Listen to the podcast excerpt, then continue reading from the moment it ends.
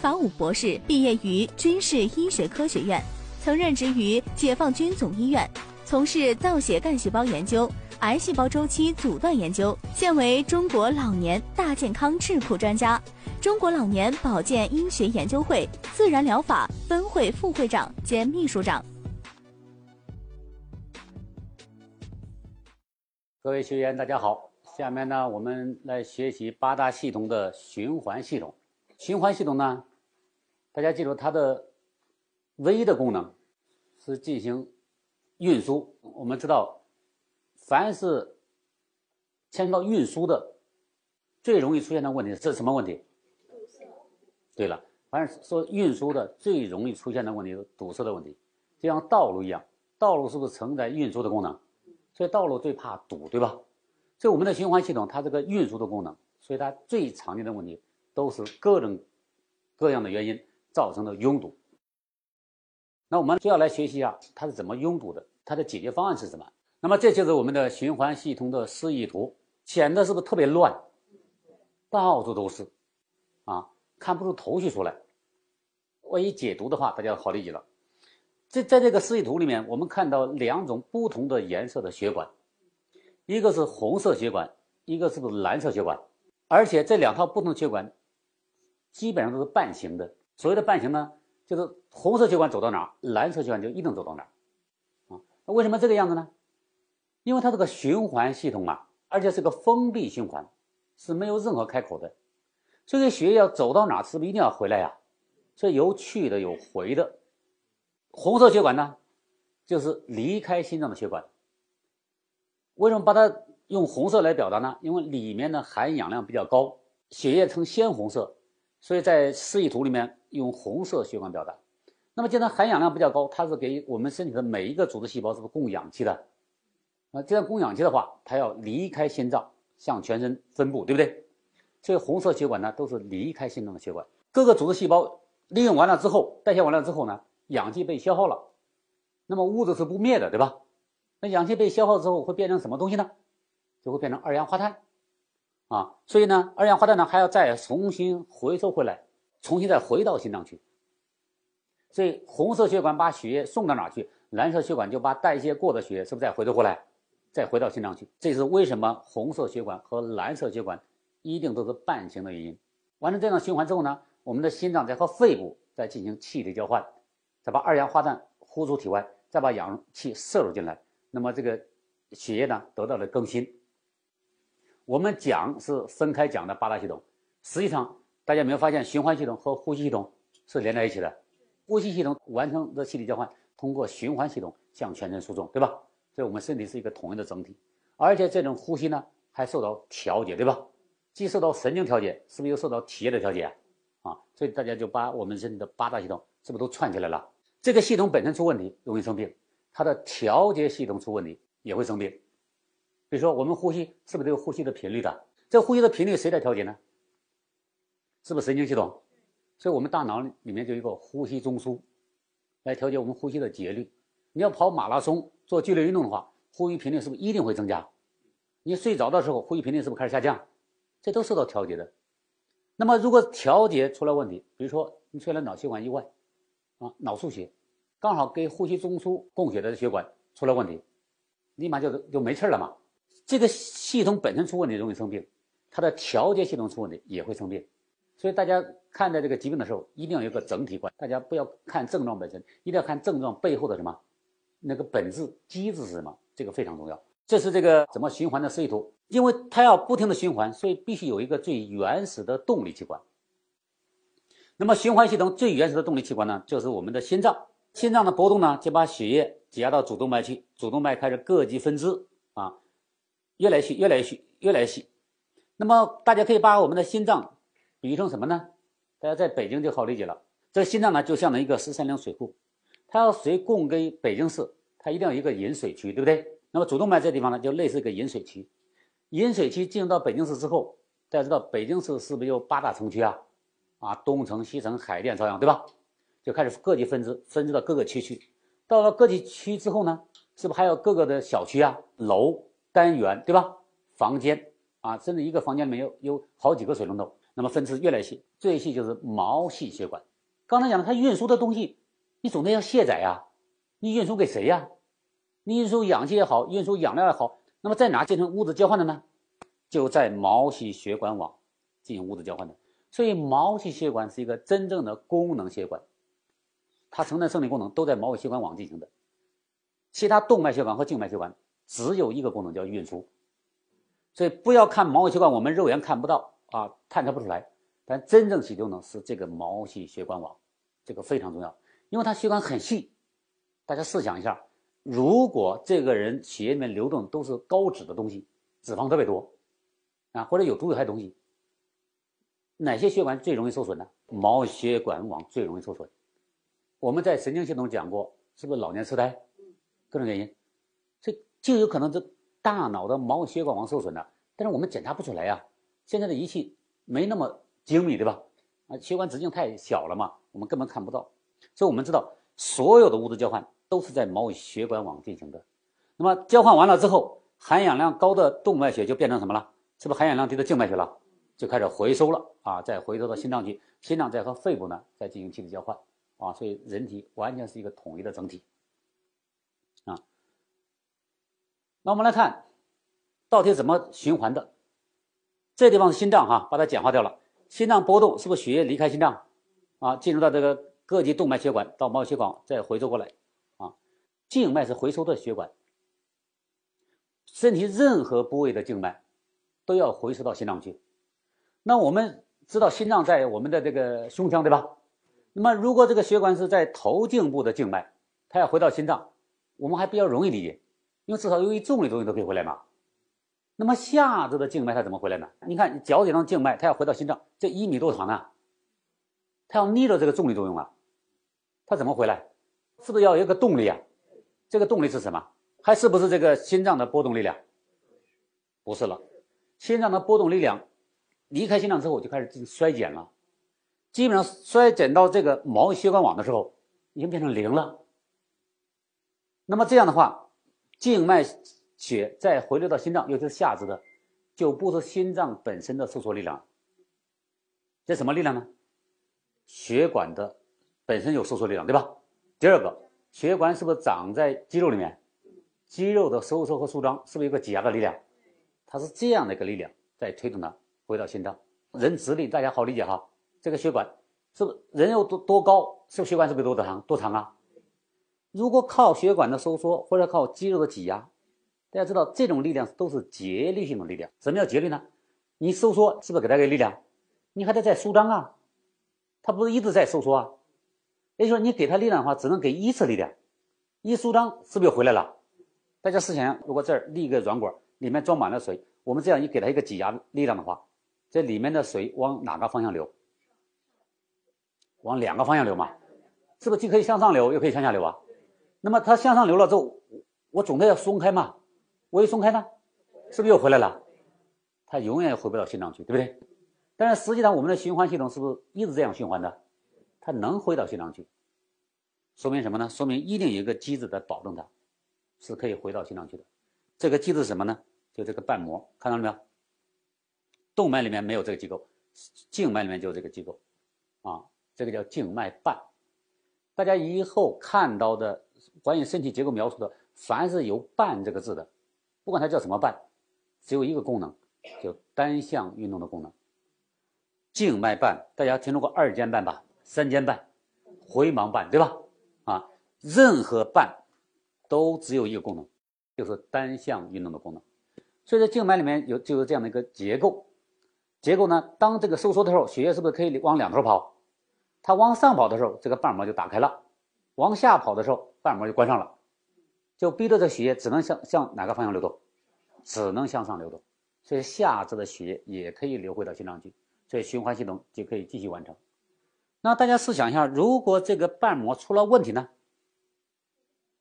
这段血液还能不能回流过去？就回不过去了。这就叫静脉曲张。大家见过的是不是最常见的就是下肢静脉曲张？都是这个瓣膜出了问题，这些常见的疾病哈，大家了解一下就可以了。那么下面呢，我们来重点讲一下心脏本身常见的疾病，就是冠心病。那么这是心脏是两个冠状动脉啊，这是左右冠状动脉。我们讲的冠状动脉哈，冠就是帽子的意思，冠状动脉就是像帽子一样的动脉。大家看这张图，你看不出来像帽子，真正看是怎么看的呢？你要立体的看，把血液抽干，这里面是不是有很多血管呢？把血管里面注上惰性的塑胶，它就凝固住了。凝固住呢，它的相互之间的立体结构呢就固定下来了。这时候呢，再把肌肉、脂肪。全部去掉，从上往下看的话，总体轮廓就像戴那个草帽一样，所以冠状动脉是这样来的。因为大家这样看的话，你只能看到平面嘛，你看不出到冠状，所以冠状一定是立体的。我给大家举个例子，大家有没有见过那个移栽树木的时候带着一大堆土，啊，树根是不是都在都在里面呢？如果我们把土打掉，光把树根，树根还有个体分支嘛，毛茸茸的保留下来的话，从上往下看。像不像一个草帽？那个就是冠状，这个大家好理解了吧？啊，这是冠状动脉。我们心脏呢有两个冠状动脉，包括冠状动脉的各级分支，叫左右冠状动脉。好，我们来看循环系统最原始的动力是不是来源于心脏的波动？也就是说，这个地方主动脉这一段的话，压力是不是最大？最大。那么冠状动脉从哪来的呢？从主动脉分支来的。而且从主动脉根部分支来的，怎么分支呢？而且接近于直角分支，对不对？它们各级分支都接近直角，这就是冠状动脉长的模样，先天就这个样子，这是没办法的事情。一开始我就讲了，整个循环系统主要的生理功能是不是运输的功能？所以这个主动脉我们就可以把它理解成是一个最高等级的高速公路，或者双向可能八车道，时速设计一百二十公里。这就是个下高速公路的一个匝道。大家试想一下，如果我们开车开时速一百二十公里，突然前面要要要出下高速了，这高速路的匝道呢是直角开这个匝道，我们应该采取什么样的措施？一定要减速，对不对？但是我们血液能不能减速？你控制不住它。我们心率一分钟跳七十来次，对吧？每次都高压。到这儿就直角分支，到这儿都直角分支。大家试想一下，会发生什么样的一个现象？你要开车的话，一百二十公里时速，你要直角拐弯的时候，你如果不踩刹车的话，是不是离心力就甩出去了？啊，它这个物理原理嘛，没办法的事情，就是高速高压就会撞击这个血管的内壁。健康的血管内膜是非常光滑的，血流速度是非常快的，对吧？啊，很顺畅的。那如果长期高速高压来撞击这个血管内膜的话，血管内膜呢就会受损。那么出现粗糙面之后呢，大家记得我们讲的是血管哈，大家不要忘了血管里面流动的是不是还有血液？血液里面其中一个很重要的成分是不是叫血小板？那么这个血小板呢就开始启动凝血机制了。血小板凝血必须遇到一种前提，这个前提就是遇到粗糙面，它才参与止血。所以大家都知道，我们到医院采完血之后，医生怎么让我们止血的？纱布、棉球，对不对？在家里是不是准备的创可贴？创可贴本身不会让我们止血的，创可贴只是利用了血小板的凝血机制，提供了一个粗糙面而已。血小板就参与止血，但它必须遇到粗糙面，释放凝血因子，把红细胞、白细胞都吸引过来。所以红细胞、白细胞都像那个沙袋一样。大家见过以前的那个抗洪抢险吧？如果决堤了之后，我们想把决堤给堵上，用什么堵？石块，是不是那个沙袋？就我们的血管就像河流一样，血管如果出现了决堤的话，那么血小板就把那个红细胞、白细胞像沙袋一样吸引过来，堵在那儿，所以不至于过度失血。这是我们失血的时候，血小板启动凝血机制，这是合理的呀，因为避免人过度失血嘛。但是如果这个凝血机制出现在血管的内部呢？那就变成一个障碍物了嘛，这是不合理的，啊，那么这时候怎么办呢？我们身体里面就有一个溶栓的机制，不是我们身体内部没有形成血栓，是偶尔会形成血栓，但是我们有个溶栓机制，及时把它们清理掉，所以我们血管呢仍然是畅通的。大家试想，如果这个过程形成血栓的速度如果大于溶栓速度呢？清理不及的话，那血栓变成障碍物之后呢？大家知道血液里面还有脂肪呢，这脂肪就会往上挂，对吧？那脂肪往上挂了之后，是不是变成新的障碍物，形成新的粗糙面，再会形成新的血栓，再挂新的血脂，天长日久就变成血栓血脂的混合物。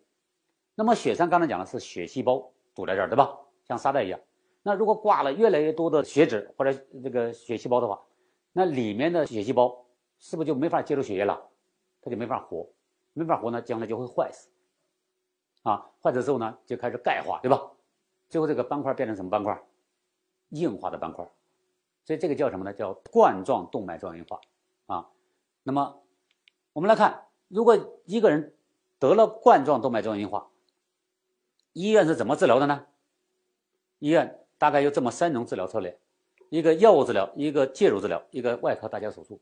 药物治疗大家熟悉哈，那么介入治疗呢就是支架，那那么外科搭桥手术呢就是心脏搭桥啊。我们简单的来了解一下医院怎么做的。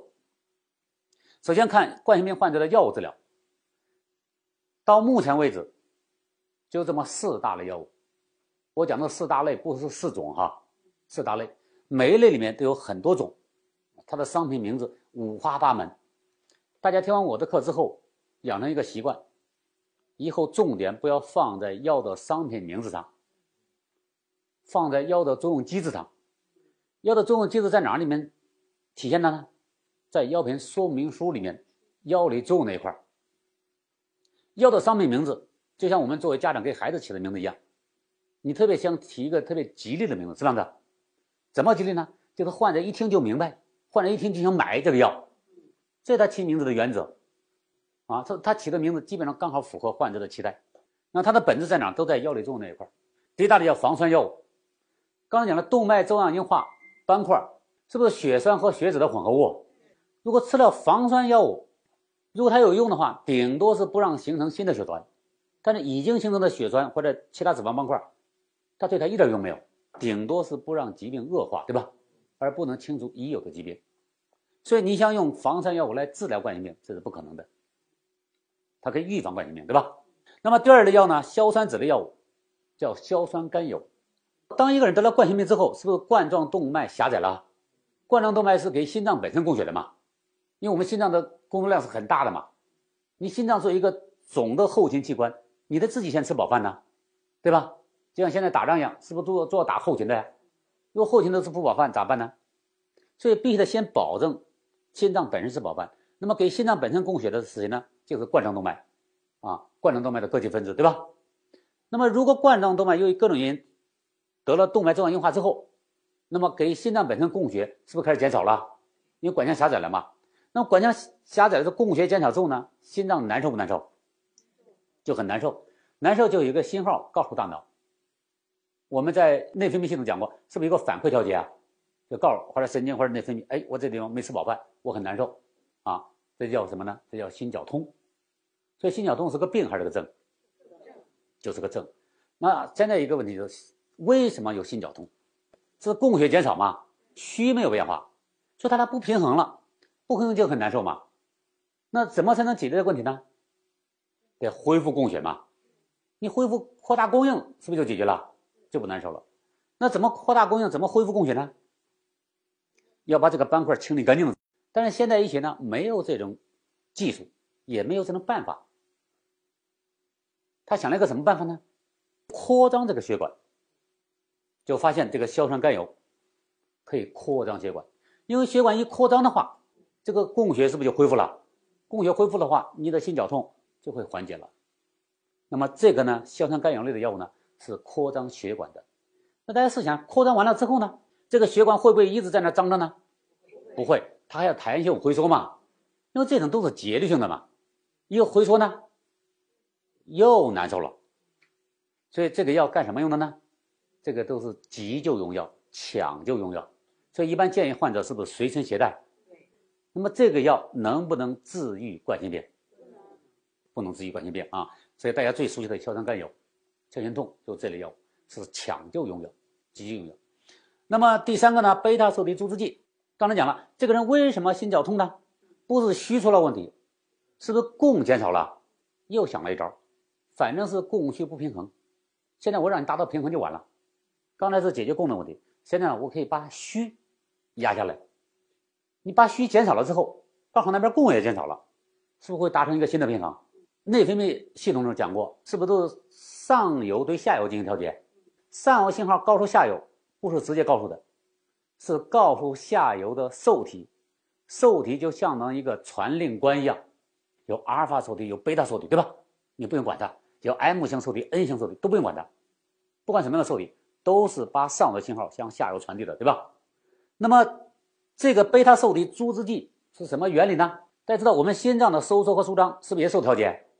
啊，那么谁来调节呢？贝塔受体来接收这个信号，而吃了这个药之后呢，它相当于把那个贝塔受体给捆绑起来了。那这样真正的上游信号来让心脏收缩的时候，它是不是接受不到这种信号了？所以心脏收缩力量、收缩的频率都会下降。那么心脏的饭量会不会下降？就一定会下降。对血液的供应的要求呢，会不会降低？就一定会降低。那边供的少了，刚好我这边吃的也少了。是不是就平衡了，就不难受了，就不心绞痛了？我给大家举个例子，假设一个人哈，你干重体力活，你的饭量是一天吃九个馒头，现在由由于这个这个粮食供应不足，现在顶多保证你每天供应三个馒头，但是你还在工地上干重体力劳动，你难受不难受？你就非常难受。怎么才能解决这个难受状态？最好是恢复供应，对吧？还让你一天吃九个馒头。但是粮食危机啊，供不了那么多，你又不想那么难受，咋办呢？就别干重活了，我就看大门，我天天坐在椅子上，对吧？让你吃九个馒头，你肯定吃不了，三个馒头足够了。这时候你吃饱了也不难受了，我这个表达清楚了没有？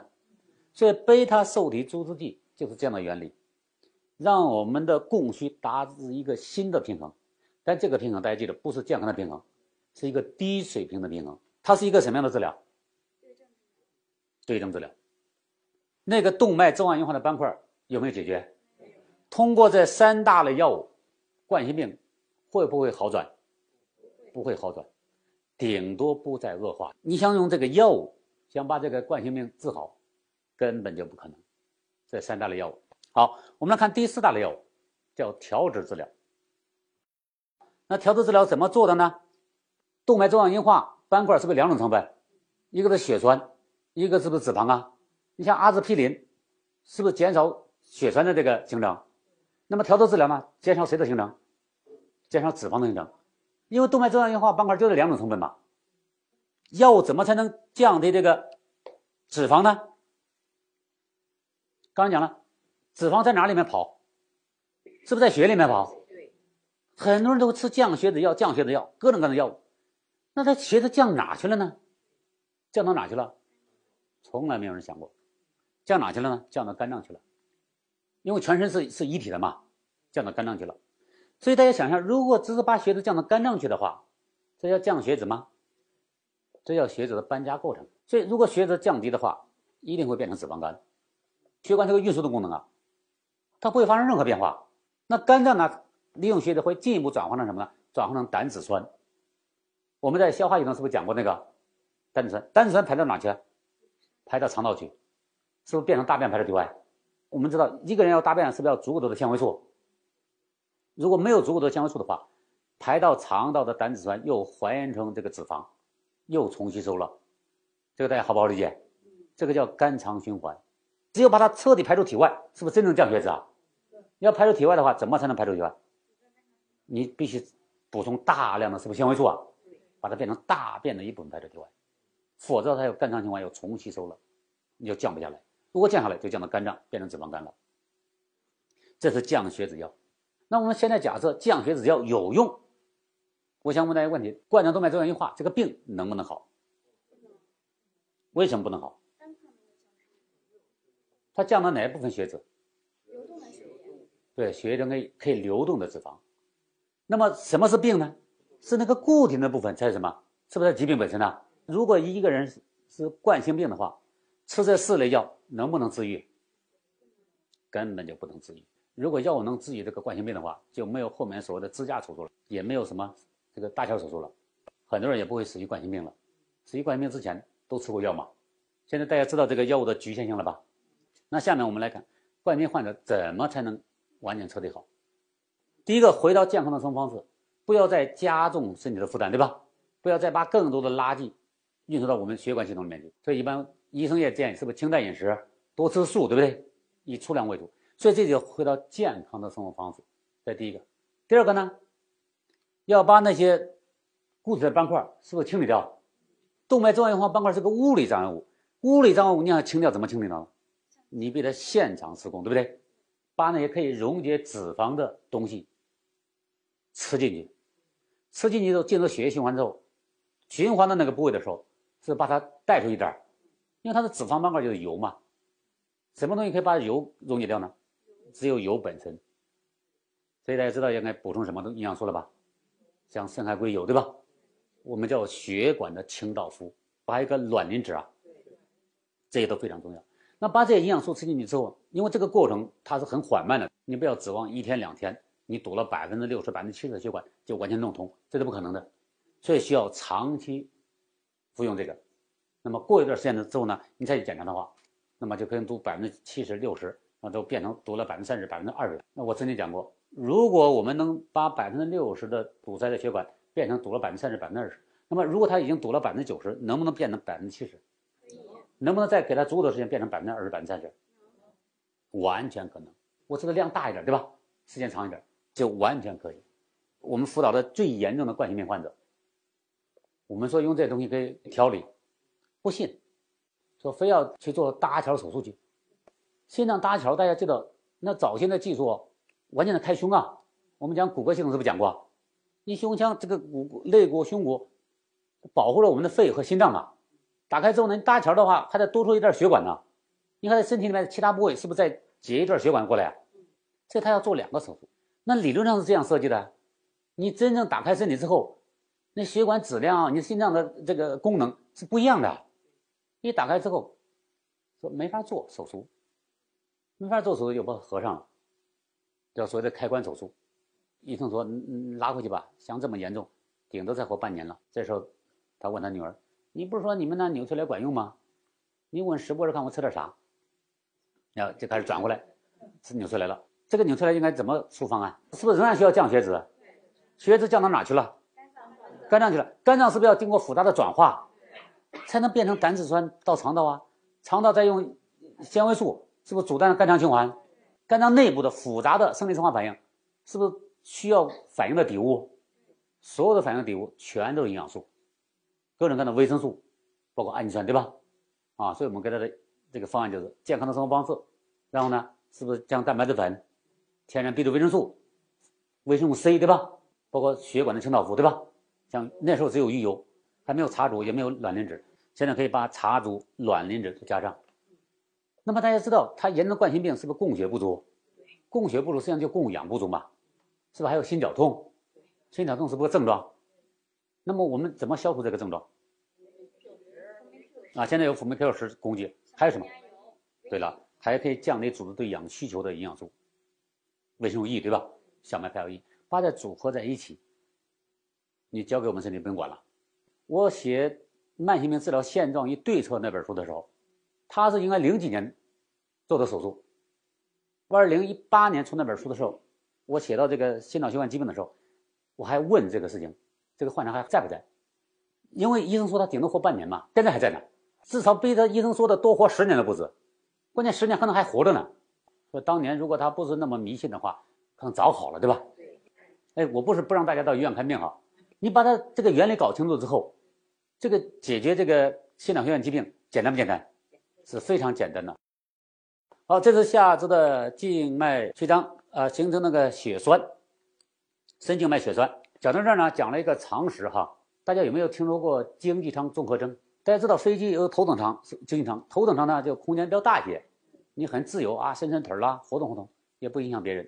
经济舱就比较憋屈，所以长途旅行的时候，基本上这个为了避免打扰别人，很多人是不是就不动啊？尤其是像跨洲际飞行十几个小时，如果你长期不动的话，我们讲了，我们下肢的静脉循环是不是主要靠肌肉收缩、挤压，对吧？运动不足的话，是不是挤压不够？挤压不够的，这个容易形成什么呢？形形成这样的血栓。那么形成这样的血栓，大家知道，这个血栓像这样的血栓呢，都不是特别致密，对吧？如果站起来突然一运动的话，这个血栓有可能会脱落。那么血栓一脱落，这是静脉呀。静脉大家知道静脉血回到哪去了吗？回到右心房嘛，右心房回到右心室，右心室再把血泵到哪去？泵到肺部进行气体交换嘛。说这个血栓呢，就有可能进入肺部了，造成肺栓塞。肺进行气体交换的嘛，就不能进行气体交换了。一旦栓塞，这个人可能立即死亡了，就来不及抢救啊。所以这个深静脉血栓就很可怕的一件事情。如果出现这种情况，医院怎么处理的？这个静脉是不是回流的？回流到心脏是不是向上流的？心脏在上面嘛，就在它上游这部分弄一个网子来挡着它。它万一脱落的话，有网子挡着呢。这个网子里面红细胞能过去，但如果大的血栓过不去，大家能理解了吧？即使做了这样的手术的话，我们要不要预防？仍然进一步预防啊！所以大家要多做运动。长期卧床的病人。是不是医生是建议他家属给他做按摩？现在知道为什么按摩了吧？因为脑不动的话，容易形成深静脉血栓，一旦脱落，后果就比较严重。我们讲动脉粥样硬化，大家是不是很少听静脉粥样硬化的？都是动脉粥样硬化。为什么动脉容易粥样硬化，静脉很少？你想过这个问题哈？因为压力大嘛，血流速度快，压力大，这个特性本身这是固有的，对吧？这就容易。内膜受损嘛？那内膜受损之后出现什么？是不是形成动脉粥样硬化斑块？我刚才讲的是冠状动脉粥样硬化，那其他地方的动脉会不会出现这种情况呢？是一模一样的。那么冠状动脉粥样硬化我们叫冠心病，对吧？如果全身的中小动脉粥样硬化呢？管腔变狭窄呢？对了，就是原发性高血压。因为管腔越狭窄的话，这个阻力是不是越大？因为血液在里面流动的阻力越大。阻力越大的话，是不是要用更大的压力才能推动血液流动啊？那么管腔被狭窄，就像就像四车道突然变成一车道，是不是大家都堵在那儿？就因为压力大嘛，啊，就需要更大的压力来推动的流动。所以全身表现就是原发性高血压。如果是冠状动脉粥样硬化，就叫冠心病。如果给大脑供血的，我们讲这个骨骼系统讲是不是有那椎孔啊？是椎动脉是从这向上穿行啊？那叫颈动脉。粥样硬化斑块听说过吧？这叫的名字不一样，原理一样不一样？是一模一样的。我们再次强调，我们学学的是什么？是不是技术性能包啊？你把疾病的核心原理搞清楚之后，不管它叫什么名字，你归类发现它是同一类疾病，不管叫什么名字，不管表现在哪一段血管，解决方案一样不一样？就一模一样。所以这是这个我们的动脉经常出现这个粥样硬化斑块。那静脉呢，就是各种各样的血栓，对吧？啊，为什么血栓呢？因为静脉本来血流速度慢，管腔呢管壁比较薄，弹性比较差，对吧？那么我们知道，血液越静，是不是越容易形成血栓呢？你流的越快，越不容易形成血栓。所以这就是为什么静脉血栓偏多的原因。现在大家好理解了吧？啊，是这样。啊，这是这个循环系统常见疾病。好，那么因为我们在呃循环系统还有专题啊，我们这个。培训呢分两部分，一部分呢大致了解一下我们的身体，啊，大致长什么模样，对吧？主要生理功能是什么？那还有些重要的组织器官呢，它的发病率比较高，我们还单独拿来讲，比如说高血压，对吧？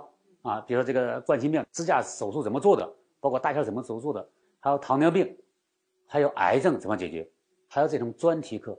我们今天就到这儿，好吧？好好，谢谢大家哈。